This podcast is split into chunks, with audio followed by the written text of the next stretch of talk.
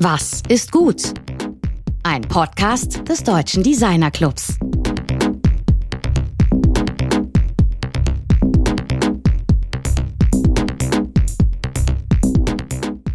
Mehrere Medienhäuser und zahlreiche Unternehmen, Stiftungen und Verbände starten in diesen Tagen eine groß angelegte Kampagne mit dem Titel Zusammenland, Vielfalt macht uns stark und wollen damit ein Zeichen setzen gegen den aufkeimenden Rechtsextremismus in unserem Land. Es ist ein Bekenntnis für Freiheit, Vielfalt und eine Willkommenskultur. Dem wollen wir uns mit dem DDcast ausdrücklich anschließen. Und zwar, indem wir die heutige Sendung mit dieser Message starten. Wir sind ein Zusammenland. Vielfalt macht uns stark. Der DDcast und der gesamte Deutsche Designer Club sind gegen jede Ausgrenzung und Diskriminierung, gegen Hass und Rassismus. Hallo und herzlich willkommen. Mein Name ist Rainer Gerisch.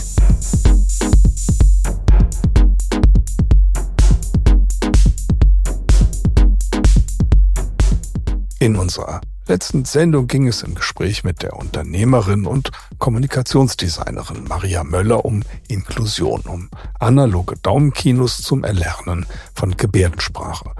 Und um euch immer wieder ein abwechslungsreiches Programm anzubieten, springen wir heute von dieser analogen Welt hinein in die digitale. Es geht um nichts Geringeres als Deep Nerd Artificial Intelligence.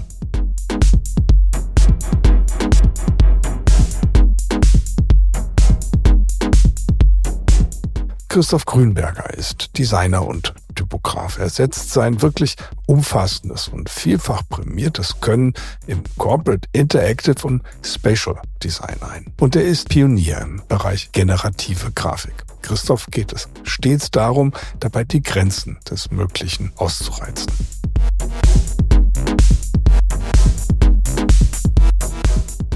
Seit November 2023 leitet er nun als Head of Artificial Crafts die hauseigene AI-Unit der Jung von Matt Gruppe. Dort geht es um die schnelle und effektive kreative Anwendung neuer Prozesse und Verfahren. Aber es geht auch um das KI-Empowerment für die gesamte Agenturgruppe was sich in Sachen AI im Alltag einer Werbeagentur so tut und welche überaus rasanten Entwicklungsschritte sich in den Anwendungen ergeben, darüber spricht nun mein Kollege Georg Christoph Bertsch mit Christoph Grünberger.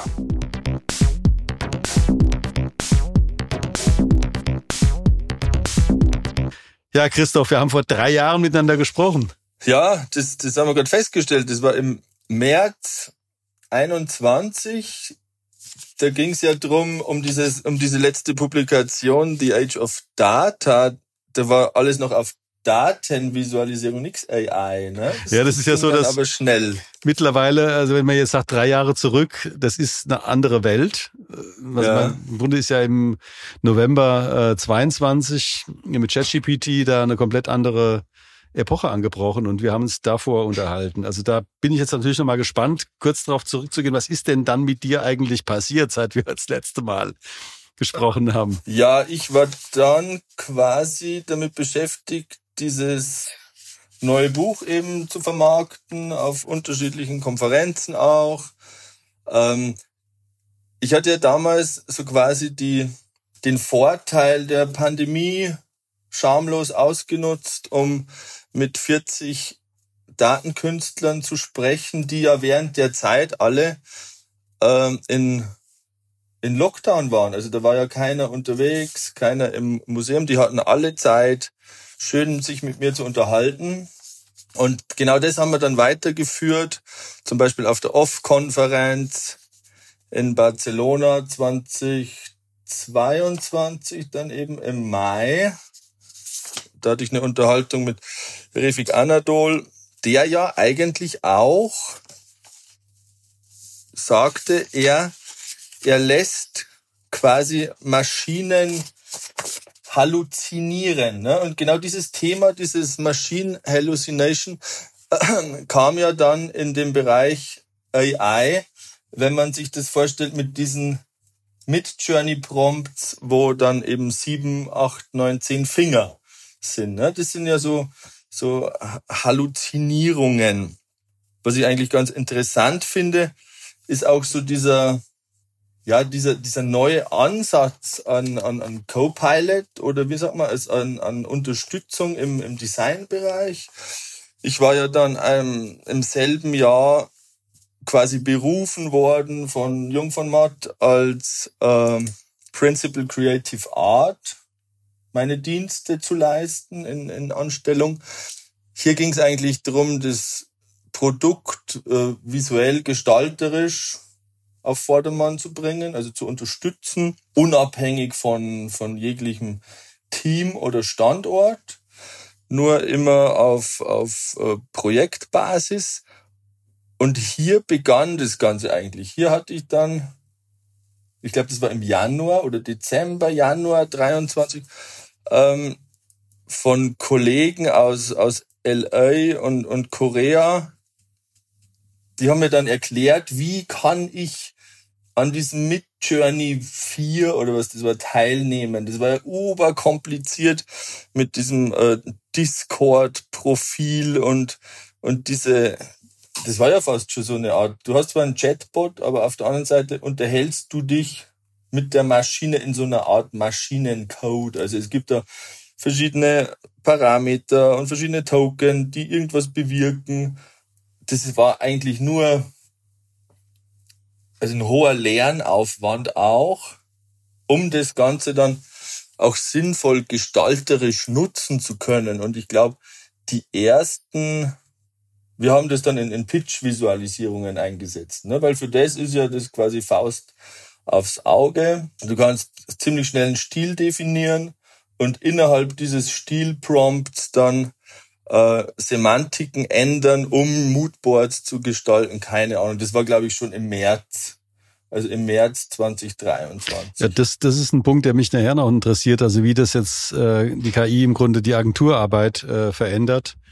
Ähm, also auch die Struktur, den Prozess, auch im Entwurf.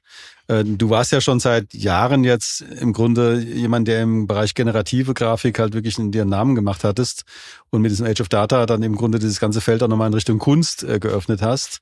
Du bist jetzt aber in der Verantwortung innerhalb von einer großen Agentur, ähm, wo das doch wahrscheinlich hauptsächlich momentan auf diese KI-basierten oder KI-generierten ähm, also Bilder und Filme hinausläuft, oder? Ja, wir, wir sind jetzt quasi so an, an der Schwelle. Also es ist immer noch nicht gut genug, um, um so diese, diese Exzellenz äh, zu spüren oder umzusetzen, aber wir sind in rasendem Tempo in diese Richtung unterwegs. Also es muss auch unterschieden werden, wenn man sich den, den Prozess, den Arbeitsprozess in, in verschiedene Schritte aufteilt, dann hast du zum Beispiel den ersten Prozess, das ist so diese Ideation, dieses Ideenfindung. Das zweite ist dann so dieses dieses Testen oder auch Visualisieren, wo das dann ganz groß eine Rolle übernommen hat in der Zwischenzeit. Und dann fängt man wieder von vorne an mit diesem Iteration. Also du, du machst dann quasi zwei, drei Iterationsschleifen.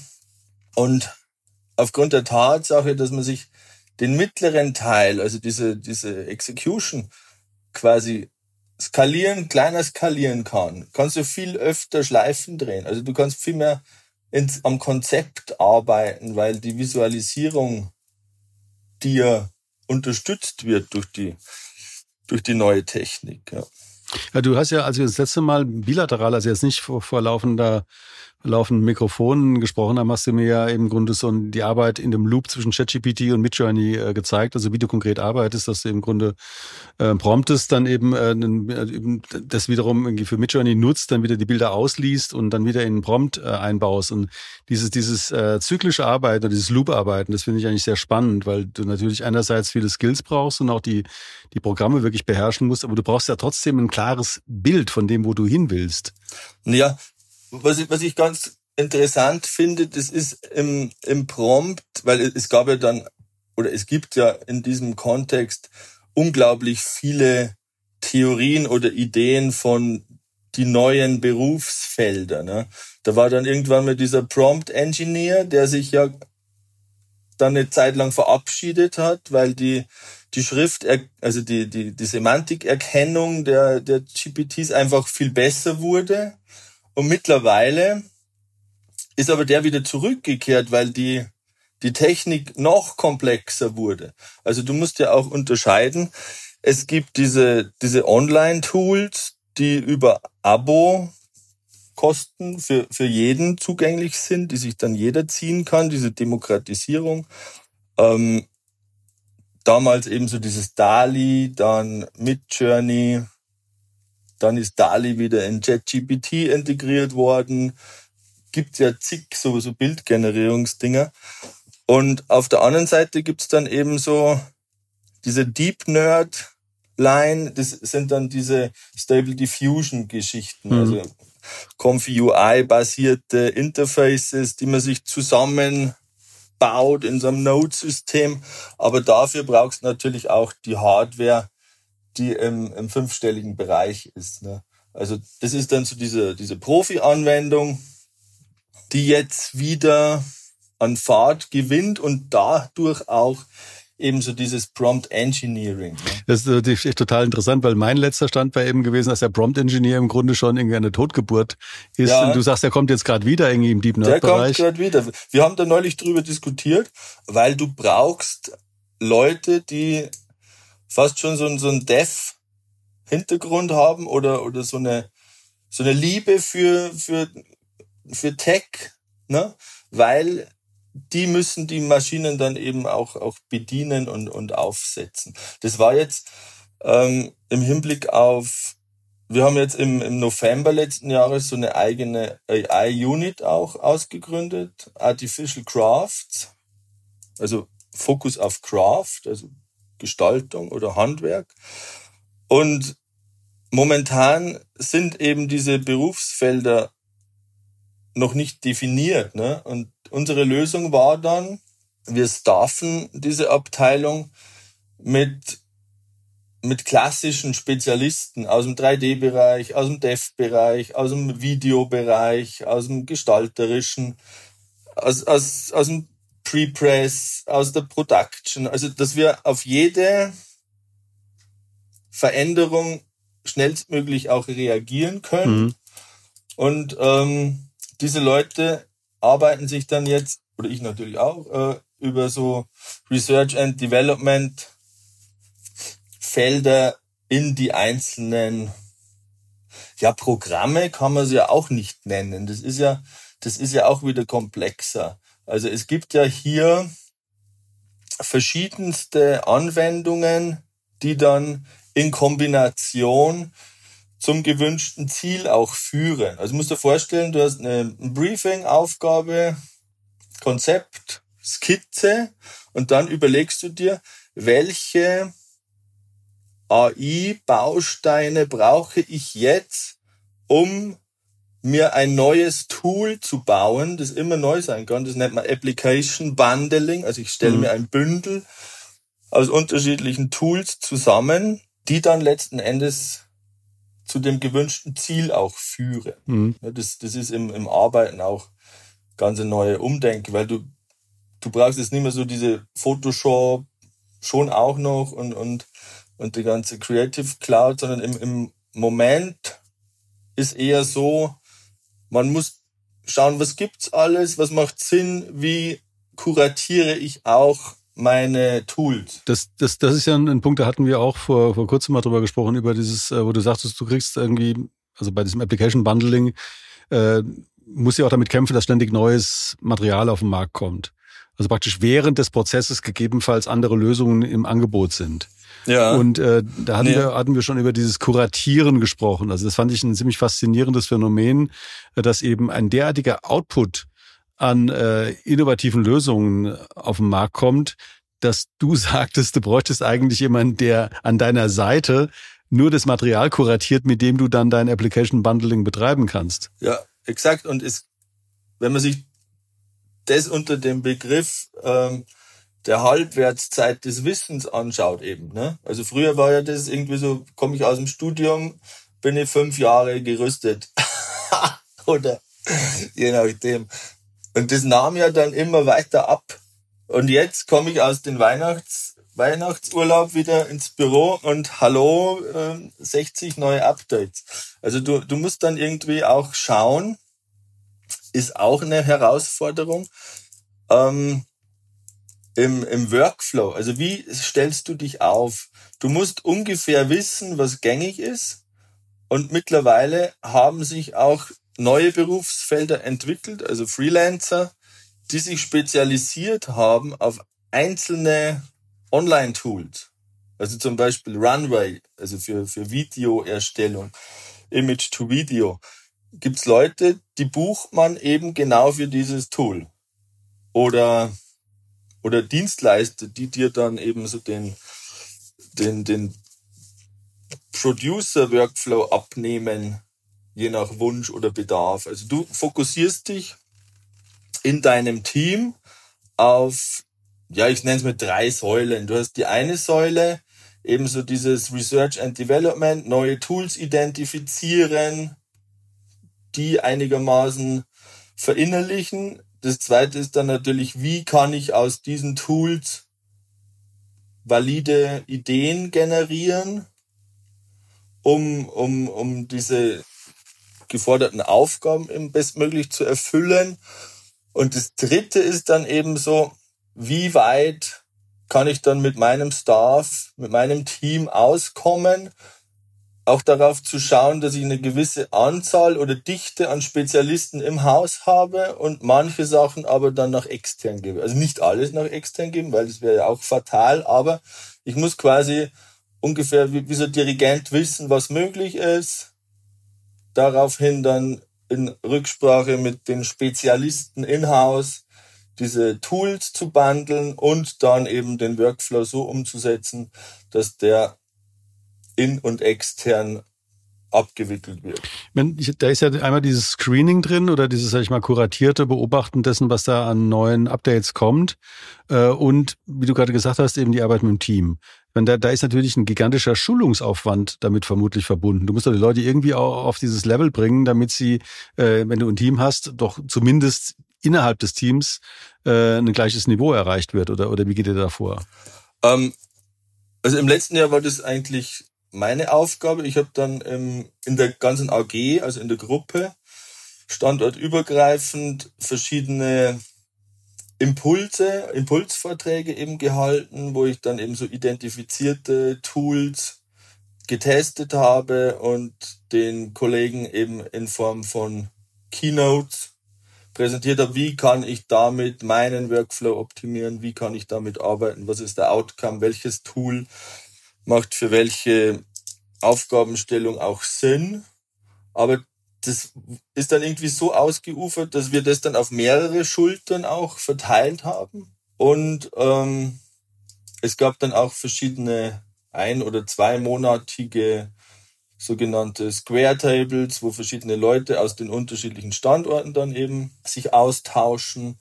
Und momentan sind wir gerade dabei, verschiedene neuere Formate zu entwickeln, wo diese Knowledge eher mehr snackable zu verarbeiten ist. Also dass das nicht so, ich habe jetzt eine Keynote, die dauert eine Stunde, sondern das sind dann eben so, so zwei Minuten, wo dann eben die Leute ein Archiv zusammengestellt bekommen und ähm, sich dann eben dann selber diese Schulungen äh, reinziehen können. Hm. Ich meine, dass das General äh, AI irgendwie so ein Zukunftsding ähm, ist, ist ja ähm, sozusagen klar, dass es nicht irgendwie vor der Haustür steht. Aber es gibt natürlich unheimlich viele Entwicklungen, die so Grundlagenentwicklungen sind. Und da kannst du natürlich jetzt auf der anderen Seite der, der Rechnung fragen, also wie dumm ist denn aktuell die KI oder die künstliche Intelligenz? Also aus deiner Sicht jetzt, aus gestalterischer Sicht. Also was kann sie nicht? Ja, die kann noch einiges nicht. Deswegen gibt's auch dieses schöne Wort Garbage in, Garbage out.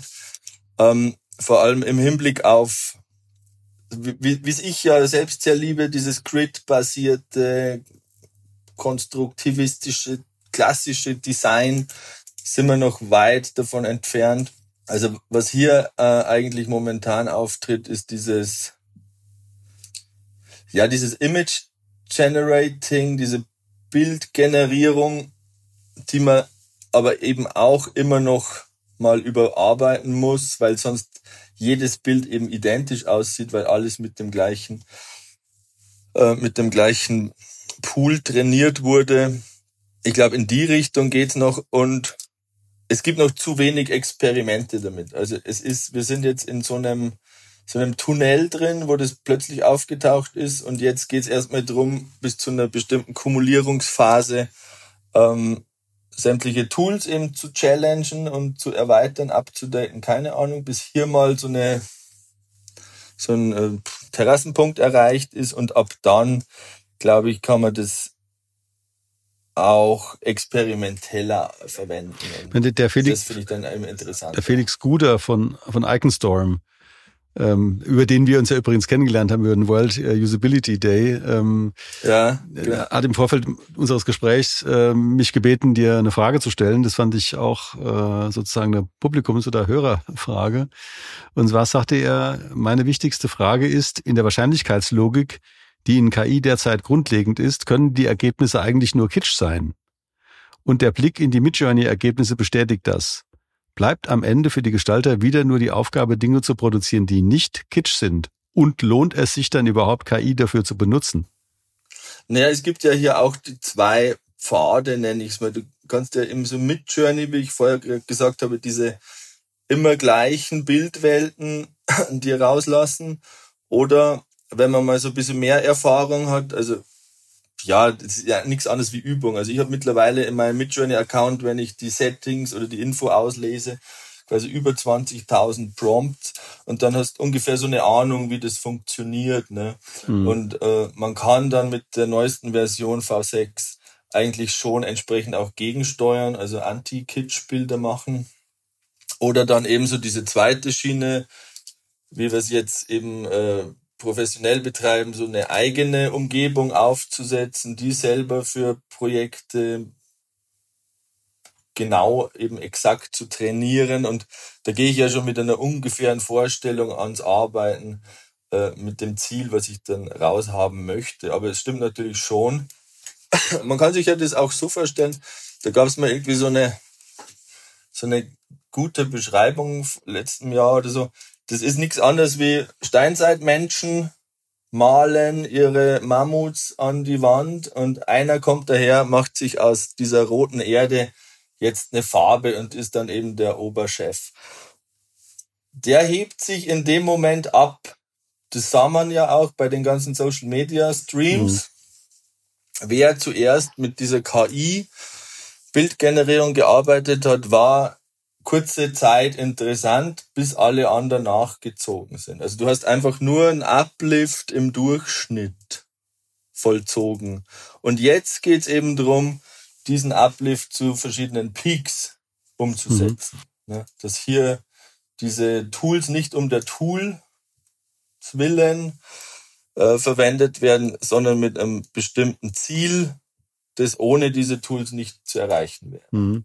Also man, du hast jetzt, der Laurent Lacour von Hauser Lacour hat bei uns in der Sendung äh, da ein sehr dystopisches oder pessimistisches Bild von der Zukunft der Designerinnen gezeichnet. Und er sagte, also er glaubt, dass nicht nur die, der Designerberuf wegfällt, sondern auch dieser erhoffte Kurator, der im Grunde Designleistungen, die von der Maschine produziert werden, auswählt. Und auf der anderen Seite sagt der Thomas Immich von Centigrade, die Designer, die mit KI arbeiten, werden diejenigen, die nicht mit KI arbeiten, überleben. Das ist natürlich eine Frage auch für das Berufsbild oder für, für das, was, also was, was ist denn das Selbstverständnis als Designer? Und ich nehme dich als genuinen Designer wahr. Also du bist zwar sehr stark theoretisch auch an Gerstner und den Grid-Systemen interessiert, aber es wird zunächst mal ein Gestalter. Ne? Ähm, was ist denn deine Vorstellung von dem Berufsbild jetzt? Also in den nächsten zwei Jahren, also nicht jetzt in die Zukunft, sondern wie verändert sich das Berufsbild? Oder in, bei der, in deiner Kollegenschaft, bei deinen Mitarbeiterinnen in, in der Agentur auch? Ja, du, das, das, wenn ich jetzt wüsste, ich kann ja nur Vermutungen mhm, Klar, mich erwarten nicht mehr. Also. also was wir jetzt im, im letzten Jahr eben gesehen haben, das ist eine, eine rapide Steigerung des qualitativen Output. Ich spreche jetzt nur eben von, von, du musst ja die Projekte immer so unterteilen in, in Pitch-Präsentation und dann Exekution. Ne? Also wir mit KI bewegen uns jetzt hauptsächlich noch im, im Pitch-Niveau, weil eben auch diese ganze Regulierung, also 2024 wird ja auch oft das, als das Jahr der Regulierung bezeichnet, also welche Urheberrechte oder nicht, wenn ja, wird ChatGPT verboten, was hat das für Auswirkungen, keine Ahnung. Also hier kämpfen die Rechtsabteilung eben noch hin und her. Und im Pitch-Bereich ist ja diese Technik einzusetzen eigentlich voll legitim. Du kannst ja machen, was du willst. Es geht nur darum, eine, einen exzellenten Output abzuliefern. Und in dem Bereich hat es eben schon voll durchgeschlagen. Wir hatten auch ziemlich früh schon einen Erfolg damit im letzten Mai für, für die globale ja, Einführung des neuen Santa Fe von Hyundai. Ähm, Idee war eben Open for More. Du kannst dir über den Chatbot in Instagram dein Fahrzeug an dein Wunschziel prompten. War technisch seinerzeit, glaube ich, vier Monate voraus, aber es hat geklappt und, und hat auch schon so eine, so ein, so ein Ausblick oder so eine, so eine Ahnung gegeben von dem, was da kommen wird. Also du kannst ja eben auch diese ganzen Tools dem, dem User auch in die Hand geben. Ne? Du kannst ja AI-Generierung nutzen, um Design, Konzepte, was auch immer zu visualisieren oder du gehst in diese Richtung des User-Generated Content und lässt dann eben äh, die AI Brand Assets auf Wunsch des Users kreieren. Mhm. Auch sehr interessant, weil du kannst es natürlich dann auch steuern und insofern auch in der Customizen. Also du kannst verschiedene Märkte adressieren, verschiedene, was, was weiß ich.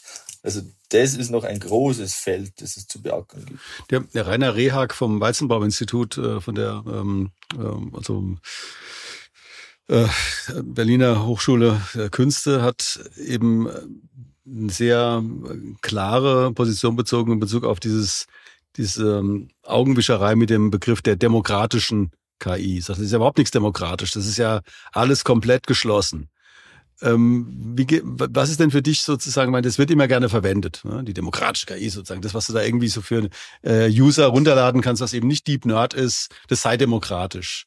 Was fängst du denn mit dem Begriff des, der, der demokratischen KI an? Ja, ich glaube, das ist auch, also ich, ich habe glaube, im letzten Februar, März begonnen, in Workshops auch die Leute zu schulen. Und wie gesagt, demokratisch war da gar nichts. Also wir, wir haben installiert, glaube ich, fünf Rechner, auf denen unterschiedliche Modelle liefen.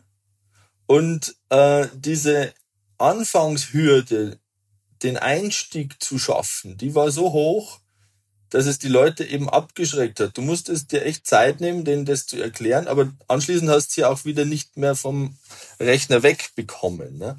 Das war dann so dieses zweite Ding. Und ich glaube, erst seit, seit wann war das? Im Mai habe ich für Adobe eine Live-Session gegeben zu diesem Thema und da gab es schon langsam dieses Firefly oder dieses Generative Film, Photoshop und so weiter. Also ich glaube, hier kann man davon ausgehen, dass die Leute dann eben peu à peu begreifen, was, was dieses neue Tool kann und wie es mir auch effektiv die, die Arbeit erleichtert. Ne? Selbst diese, diese kleinen Plugins jetzt hier, wie so diese, dieses Generative Fill ist ja mittlerweile auch schon gar nicht mehr wegzudenken. Mhm. Das erleichtert ja alles eigentlich im, im Photoshop.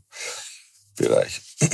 Ja, du hast, du hast ja vorhin eben auch unterschieden zwischen diesen äh, Deep Nerd Strukturen, in denen halt Leute sich gut bewegen können, die so einen Dev-Hintergrund haben und eben dem, was eigentlich für jeden User in, ähm, sag mal so, für äh, 20 Euro pro Monat irgendwie Abonnements äh, verfügbar ist. Und ähm, das ist für mich auch so ein Punkt. Also, mein, wie, wie, also ihr habt jetzt, wie du sagst, irgendwie so eigene äh, Entwicklungen auch vorangetrieben, also eigene, ähm, also Bundling vor allem Strukturen von, ja. von ähm, also, ähm, also Programmen. Wo, wo läuft es denn darauf hinaus? Ich meine, du hast jetzt bei, bei Meta-Plattform hat ja dieses Imagine rausgebracht, irgendwie als ein öffentlich zugängliches ähm, Programm. Geht ihr damit auch an die Öffentlichkeit oder ist es für euch erstmal eine rein interne Angelegenheit? Ja, es gibt schon äh, Projekte, die auch je nach Kunde, also das ist ja dann eben Sache zwischen Kunde und der internen Rechtsabteilung, diese, diesen Schritt auch zu wagen. Und ähm, hier darf es eigentlich auch noch einer, einer finalisierten Abklärung, wie man jetzt in diesem, was weiß ich, European AI Act oder sonst wo mit dem ganzen Thema, ja, Urheberrecht. Es gibt ja auch so diese, diese ganzen Bewegungen. Also im letzten Jahr war LinkedIn voll mit diesem durchgestrichenen AI. Äh, Logo oder, oder keine Ahnung. Es gibt ja immer so dieses Für und Wider. Aber letzten Endes, glaube ich, wird sich das bis Ende des Jahres entscheiden, wie so vieles auch. Also ich glaube, das Jahr 2024 wird ich habe das neulich in diesem, in diesem Aquarium-Text für, für Jungformat geschrieben, dass 2023 war so quasi die Aufwärmphase. Mhm. Und jetzt in 2024 ist ein bestimmter, eine bestimmte Flughöhe erreicht, mhm. wo vernünftig äh, damit gearbeitet werden kann, neue Hardware auch dazu kommt und das eben nochmals wiederum diese, diese Entwicklung beschleunigen wird. Man, man sieht es ja auch in den, in den äh, einschlägigen Pressemeldungen, wie sämtliche Netzwerkagenturen jetzt fett investieren in den Bereich, sei es jetzt von Publicis bis WPP oder sonst was. Also jeder setzt momentan auf, auf AI.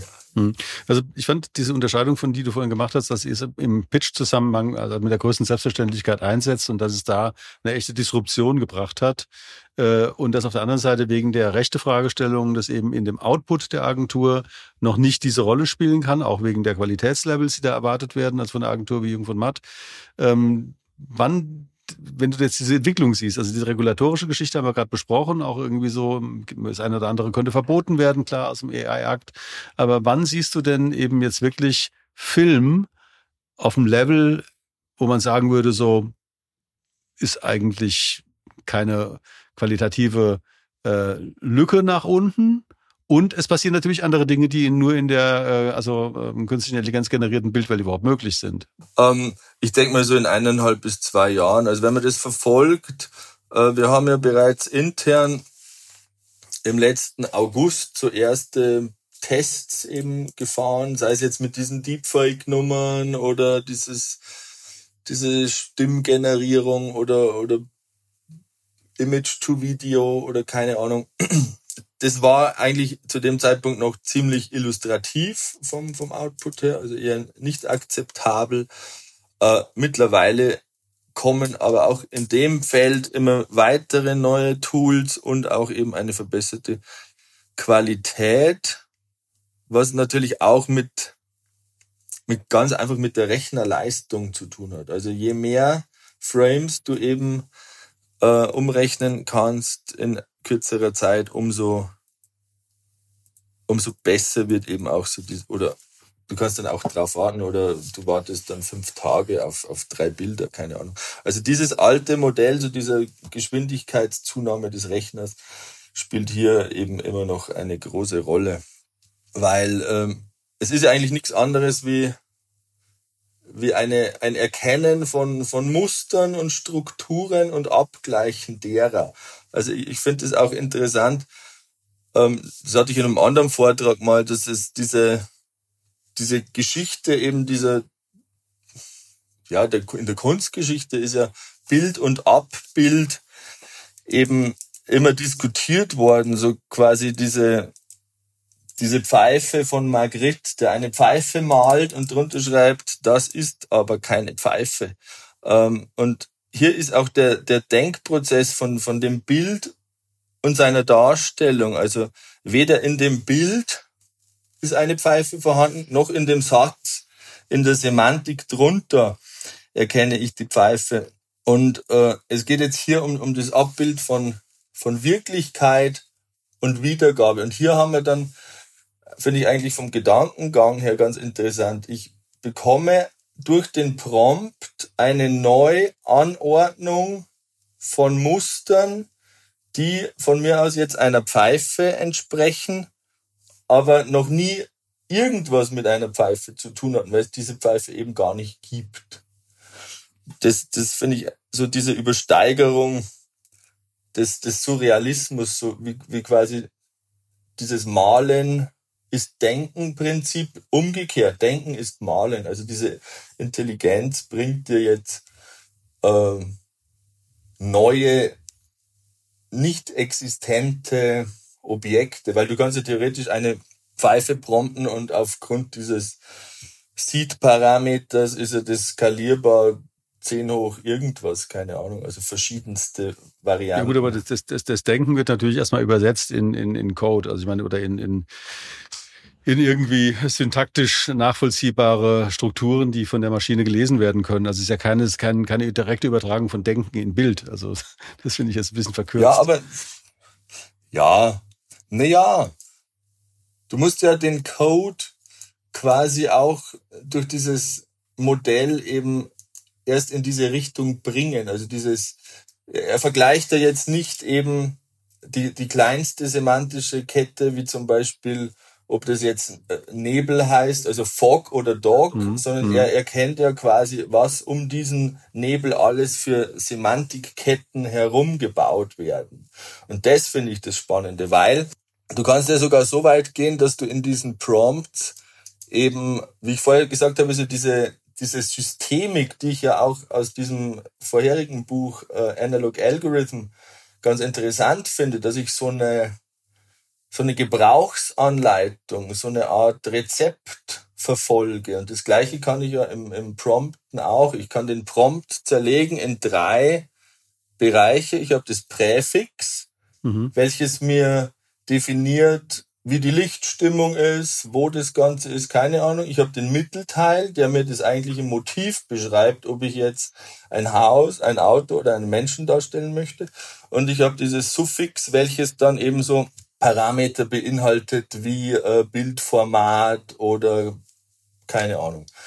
Und, und durch diese Herangehensweise äh, schaffe ich es auch, den Mittelteil einfach wegzulassen. Also ich kann die Beschreibung einer Semantik weglassen, nur sagen, die Anfangstoken und die Resttoken und er generiert mir unendliche Bilder in einem, ja, fast random. Das ist fast schon ein so, so zufallsprinzipartiger Bildgenerator.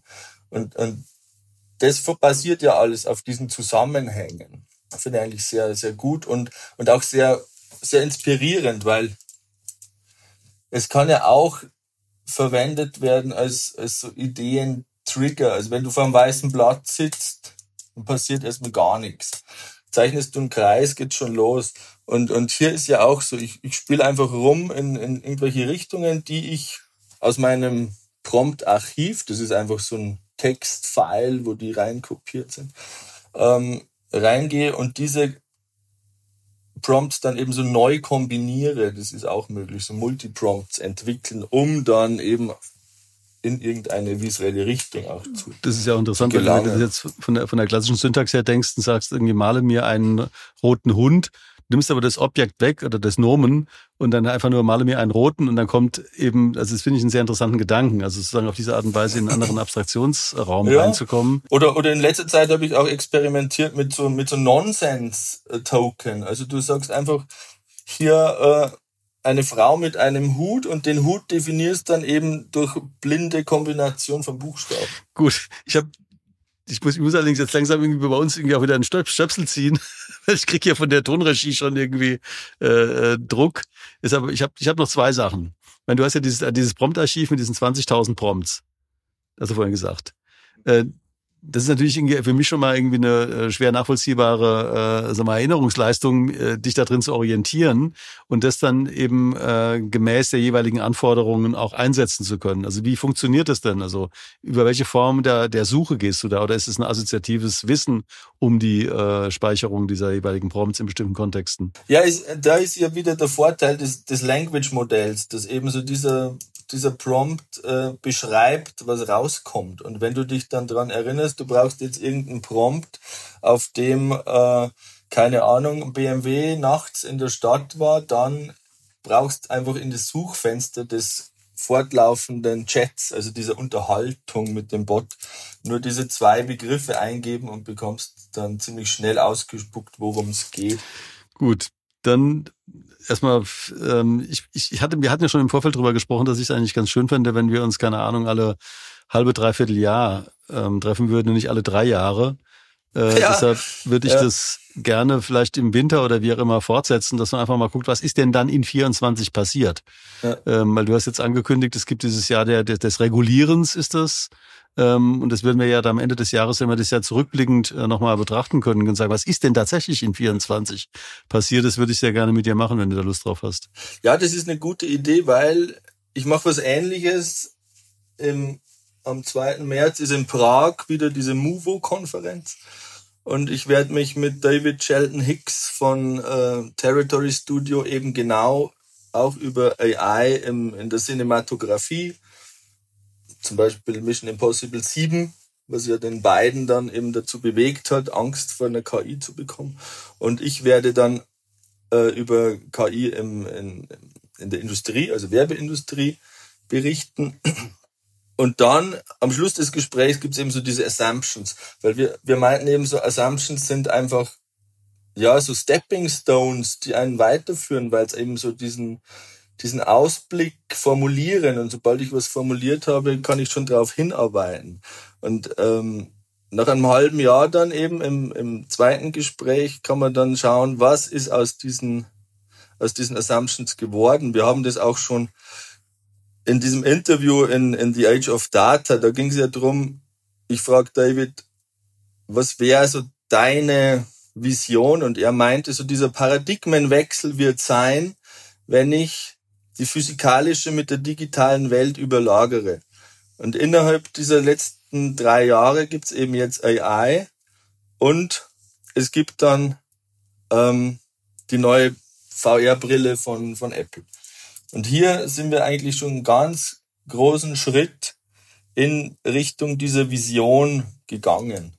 Das ist für mich jetzt irgendwie auch ein guter, guter Schluss. Also dieses, dieser Weg, den, der auch gegangen wurde, seit wir zum letzten Mal gesprochen haben. Und von daher, also wenn du da Lust drauf hast, machen wir das tatsächlich so, dass wir im, Winter nochmal äh, einen nächsten Schritt zusammengehen und auch angucken, was mit den Assumptions passiert ist. Deshalb würde ich jetzt auch unsere Abschlussfrage unter dem Aspekt dieser Vorannahme oder dieser Assumption stellen, also unser berühmtes Was ist gut ähm, eher im Sinne auf, was wird gut sein? Also was wird gut sein, ist, wenn man es letzten Endes schafft, neben dieser Demokratisierung im Zugang oder im, im Zugänglichmachen der Tools auch wieder eine Freiheit des Gestalters mit reinbringt in die Interfaces, welche die Ergebnisse nicht so austauschbar machen. Weißt du, was ich meine? Also, dass man ja, ja. eben schafft, die Handschrift des Gestalters in leichter Weise in eine AI-Generierung, Image Generation, was auch immer, abbilden zu können. Ich glaube, dann wird's gut. Das nehme ich jetzt mal mit. Das ist so ein guter Punkt und bedanke mich sehr herzlich. Dass, bis da sitzt ja wieder unterm großen Arber, unter deinem tollen Berg da in, in Bayern. Ja, ist auch schon stockfinster. Von daher, also wir sehen uns auf jeden Fall wieder und ich äh, freue mich, dass äh, wir da sozusagen jetzt so eine kleine Miniserie vielleicht äh, bilden, um dann immer mal wieder zu schauen, was könnte passieren und dann rückblickend, was ist dann auch in diesem Zeitraum passiert. Vielen Dank. Ja, da freue ich mich drauf. Sehr schön. Vielen Dank.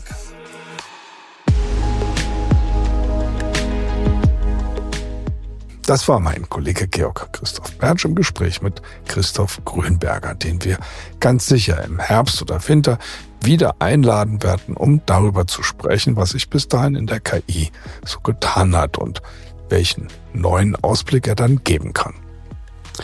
In der kommenden Woche treffen wir Christina Ackermann, die mit ihren faszinierenden Buchillustrationen zeigt, wie mit sogenannten herkömmlichen Mitteln die komplexesten und aussagekräftigsten Illustrationen entstehen. Illustrationen, die Zusammenhänge erklären, die sich sonst kaum fassen lassen.